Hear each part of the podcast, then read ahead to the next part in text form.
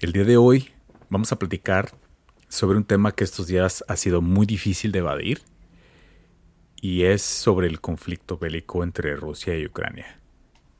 Intentaremos darle un enfoque aterrizado al impacto que puede tener para nosotros en el área de la bahía y esperemos que sea un tema del que no tengamos que volver a hablar y que se solucione pronto. Es muy difícil de hablar de cómo nos está afectando todo esto de este lado del mundo, porque en realidad nada se compara con lo que está pasando en estos momentos en Ucrania. Pero intentaremos hacer un pequeño resumen de lo que hemos observado y de las formas que pensamos nos puede afectar aquí en el área de la bahía, porque pues de esto se trata el podcast. Y dicho esto, Julio, ¿cuáles son las formas en las que crees que nos está afectando? Y digo, basado en lo que hemos visto, ¿no? Últimamente, eh, que nos está afectando y en qué inevitablemente nos va a afectar todo este conflicto. Pues hay varias formas. Ah, hay un artículo muy interesante que sacó hace un par de días el San Francisco Crónico. Y siendo el área de la bahía el hub más grande de tecnología, Ucrania tiene muy buenos ingenieros y hay muchísimos contratistas que trabajan para compañías grandes aquí, para startups, desde Ucrania. Y pues ahorita está muy, muy difícil, ¿no? La situación. El artículo menciona una compañía que se llama Just Answered, que tiene 700 empleados y casi todo su equipo de ingeniería es de Ucrania. Entonces ahorita pues están a la merced de lo que pasa por allá, ¿no? Claro. También el artículo menciona que hay muchos contratistas de Google, Snap, Oracle, Grammarly y The Ring que tienen bases muy grandes en, Ucrania con pues, el buen talento que hay por allá. Creo que Grammarly, de, hecho, los CEOs de Grammarly son de Ucrania. Oh, eso no lo sabía, fíjate. Grammarly es esta plataforma donde tú puedes eh, aprender más de gramática cuando o sea, analiza tu texto Sí, te corrige los emails y, los mensajes. Yo conozco a gente que lo usa y lo ama el servicio. Está muy padre. Sí, yo era usuario de esto, de esto también, pero de hecho lo que pasó es que mi empresa lo, eh, lo prohibieron porque, pues por políticas de seguridad, ¿no? Porque es, información que estás mandando fuera, de, es texto que estás mandando fuera a otra compañía pero es un servicio que, yo seguiría pagando, sí, porque está muy padre. Entonces, creo que el, tema aquí es que hay mucho talento, ¿no? sí, mucha gente muy buena, con mucho talento allá, y ahorita compañías de Silicon Valley van a sufrir porque no van a tener sus proyectos a tiempo, ¿no? Entonces, eso se puede traducir a proyectos que pierden dinero o que pierden su funding y startups que ya no avanzan lo que significa que también puede que mucha gente en la de la bahía pierda sus trabajos. Oye, y hablando de talento, creo que una de las cosas por las que son muy famosos de aquel lado del, planeta es, es la ciberseguridad, ¿no? Es como muy, a lo mejor muy estereotipo, pero tanto como los rusos como los ucranianos son conocidos por, por tener talento en seguridad, ¿no? Sí, pues imagínate, ellos se tienen que defender de ataques de Rusia constantemente, pues es como un sistema evolutivo en el que te haces mejor, ¿no? En, esas, en esos detalles. Pero creo que va a haber, también planean que va a haber muchos ciberataques, ¿no? Por esto. Sí, es lo que estaban como tratando de, de predecir. Eh, ya ves que se les están, se está haciendo prácticamente como un un boicot o una cancelación completa de, la interacción de Rusia con, el resto del mundo.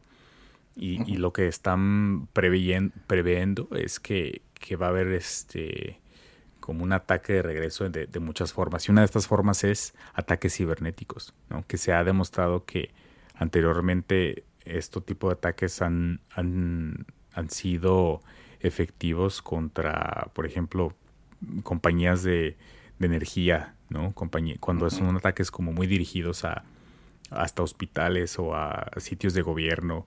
Eh, son ataques que, que pueden dejar deshabilitado a cierta infraestructura clave del país. Entonces, eh, Entonces hay que tener cuidado porque nuestras industrias, nuestras utilidades pueden ser hackeadas. Sí. Por un ransomware, porque ahorita Rusia necesita dinero y probablemente va a tratar de extorsionar diferentes compañías para pues fondear su guerra.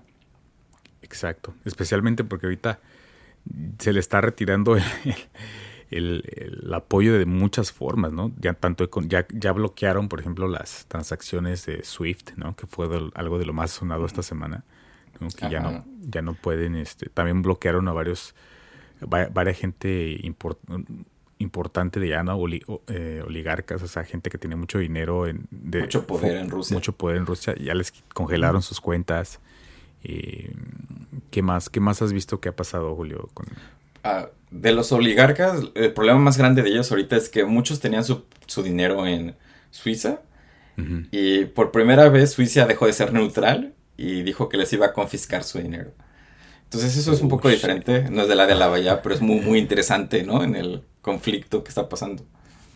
Sí, pero cómo, se están uniendo todos para, para tratar de, terminar este, este... Contra Rusia, ¿no? O sea, hemos encontrado un enemigo aparte del coronavirus, que nadie se, nadie quiso atacar el coronavirus igual. Ahora como que todos están atacando a Rusia igual, ¿no? Sí, este, el, problema es que esto nos va a afectar en múltiples formas, ¿no? Ya hablamos un poquito de, de esto de los contratistas, de los ciberataques. Evidentemente se viene ya la, la crisis de refugiados, que también es algo que, que, ya se está viendo que casi medio millón de personas están escapando de Ucrania. Están buscando asilo en, varios países de la Unión Europea, ¿no? Creo que mayoritariamente se están yendo a Polonia, Yo, tengo una anécdota de hace dos semanas. A ver, cuenta. Antes de que empezara la guerra, no sé si te acuerdas que Biden dijo que no iba a rescatar a americanos que se salieran todo lo más rápido posible. Y pasaron como un par de, bueno, no un par de días, como digo, unos cuatro o cinco días. Y fui a, a hacer hiking a un lugar como muy turístico de Estados Unidos, digo, muy turístico del área de la bahía.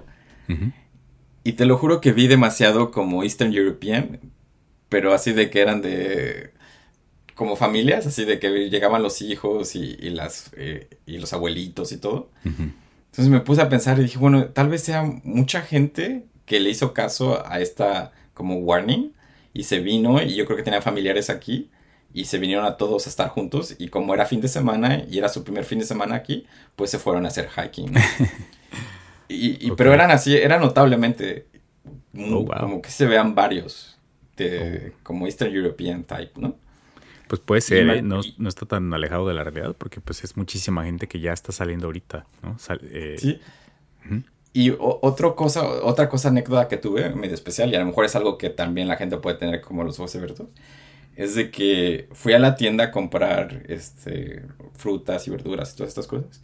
Y había una pareja de, un, de como, como ucranianos, como ya grandes, que estaban atorados en el self-checkout, como que no sabían cómo funcionaba. Y como que entre ellos como que se pusieron muy nerviosos porque no sabían qué hacer. y, y, pues me pareció que era la primera vez que lo veían y no sabían qué era. Y dije, igual y también ellos son refugiados, ¿no? Que acaban de llegar.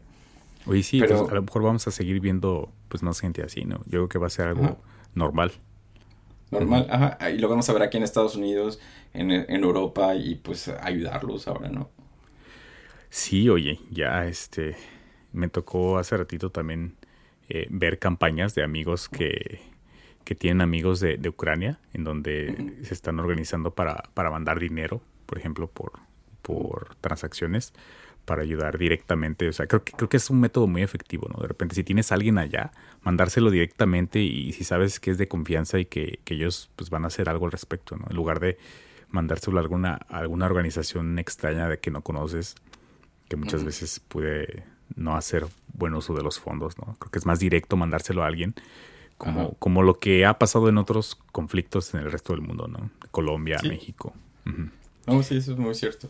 ¿De, qué otra forma eh, se está viendo el impacto por acá, Julio? Eh, creo que hablábamos de, la energía, ¿no? De que... Eh, Creo que ese de la energía es muy visible y, de hecho es mundial, ¿no? No solo en el área de la bahía, está afectando a, todos lados en el mundo, el precio del petróleo está carísimo. eh, específicamente en el área de la bahía siempre ha sido caro y ahora ya está exageradamente caro. Sí, oye, lo, que estaba leyendo es de que a pesar de que Estados Unidos no depende directamente de las exportaciones de, petróleo de, Rusia, por ejemplo, eh, el mercado global del petróleo, se, hay, un, precio global, ¿no? Entonces cualquier, digamos, cualquier conflicto en, como este puede afectar a un mercado global, no nada más a, los países que están directamente relacionados, sino que el precio es un precio global. Ajá.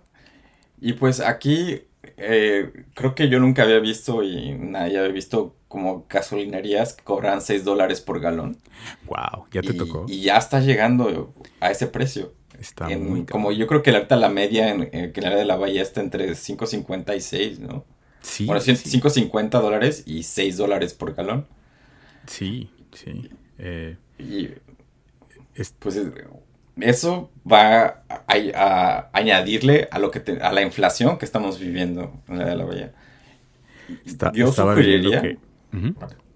Yo sugeriría que aquí específicamente en la de la bahía hay muchos impuestos en la gasolina que debería el gobierno suspenderlos por un tiempo y sí les va a afectar al, a la economía del gobierno, pero es tiempo de ayudar como al, al consumidor, ¿no? Porque sí es un golpe muy, muy grande. Sí, sí, estaba leyendo que casi el 40% del, del gas natural usado en la Unión Europea viene de Rusia. y, y, que de todos estos países Alemania es el mayor importador. Entonces, eh, sí, a pesar de que se le está poniendo estas restricciones a Rusia, siento como que les tiembla la mano a las personas que están poniendo estos, estas este, restricciones porque saben que, también les va a afectar a ellos, ¿no?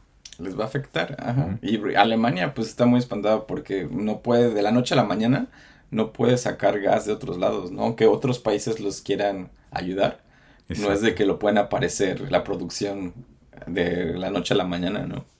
Sí, también, también decían que muchos de los fertilizadores en el mundo son producidos en gran parte en Ucrania y en Rusia, eh, lo que podría afectar también a la agricultura en Europa y, y, por ende los precios de comida en el mundo.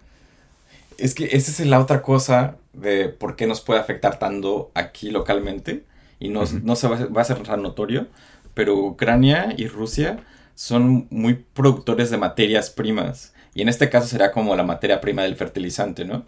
Entonces nosotros no vemos el fertilizante, vemos el tomate, vemos la banana, vemos las frutas, ¿no? Sí. Pero pues, sin fertilizante, pues no vamos a tener tantos alimentos, ¿no? Sí, es básico, ¿no? Y, y, aparte de eso básico, para acabarle de dar la madre a, la crisis de los semiconductores, también ellos este, son fabricantes de muchos de los materiales que se usan en, en, semiconductores. Eh, sí. Pues regresamos a las materias primas. Ellos hacen muchos minerales, algo así como que habíamos visto neón, ¿no? Que para los semiconductores. Sí, sí, sí. Neón, el paladio, que, también se usa en, los convertidores catalíticos de los que hablábamos en, ah, que se robaban en episodios pasados. ¿no? Pues, eh, por ejemplo, ese es otro ejemplo de que cómo nos puede afectar a nosotros, ¿no? Así, eh, un poco superficial, pero sin convertidores catalíticos y ahorita que necesitamos carros, porque los carros este, usados y nuevos están carísimos, pues van a ser, va a ser más caro porque el convertidor catalítico va a ser más caro. Sí, claro. Nos va a afectar, ¿no? Pero, o sea, regresando y un poco para terminar, pues hablando de cómo nos está afectando a nosotros también es como muy superficial y se siente raro. Sí. Porque como mencionamos al principio, no se compara así como lo que están pasando ellos, ¿no? De sus bombardeos. Sí, no, claro. Imagínate que yo estaba viendo una historia de un chavo que estaba planeando, hace unas dos semanas, estaba planeando un, festival de cerveza ahí en, su pueblito. Y ahorita está haciendo bombas molotov. O sea, sí. no mames. Y nosotros aquí quejándonos de la gasolina, ¿no? De, sí. sí, o sea, no se compara. 80 dólares en el llenar el tanque. No, no se compara nada con lo que están pasando por allá. Y este, pero pues esto, yo creo que eh, todo el mundo ahorita está con el, con el foco de aquel lado y, y pues esperamos que, que todo esto se resuelva.